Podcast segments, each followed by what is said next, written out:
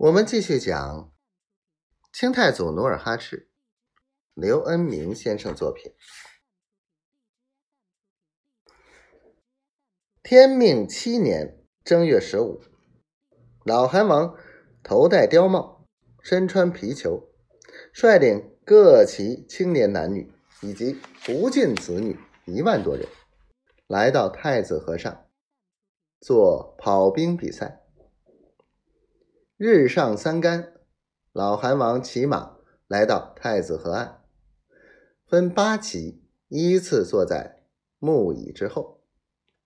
顿时鼓乐齐鸣，在乐声中，各贝勒的夫人、汉官各妻妾、蒙古贝勒的夫人、各游击的夫人依次分组。只见一个个夫人身穿各色皮棉旗袍。头戴狐皮球帽，足蹬冰华子，油头粉面，打扮的花枝招展。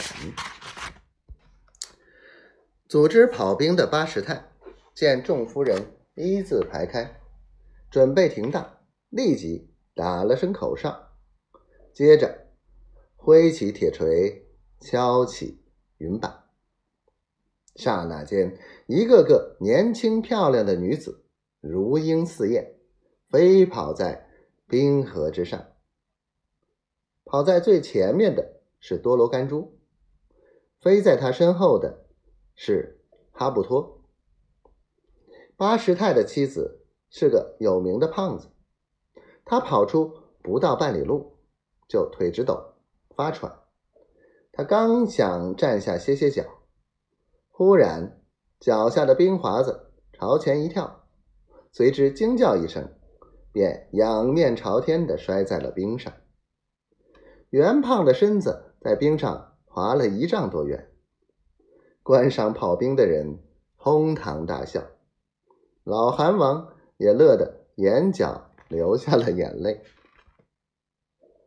女子跑冰结束，老韩王亲自赏给第一名银子二十两，第二名十两。其他个人凡参加者也各赏银三两。八师太的妻子尽管跑在最后，但表扬他坚强，老韩王特给他加银二两，这样倒数第一共得银五两。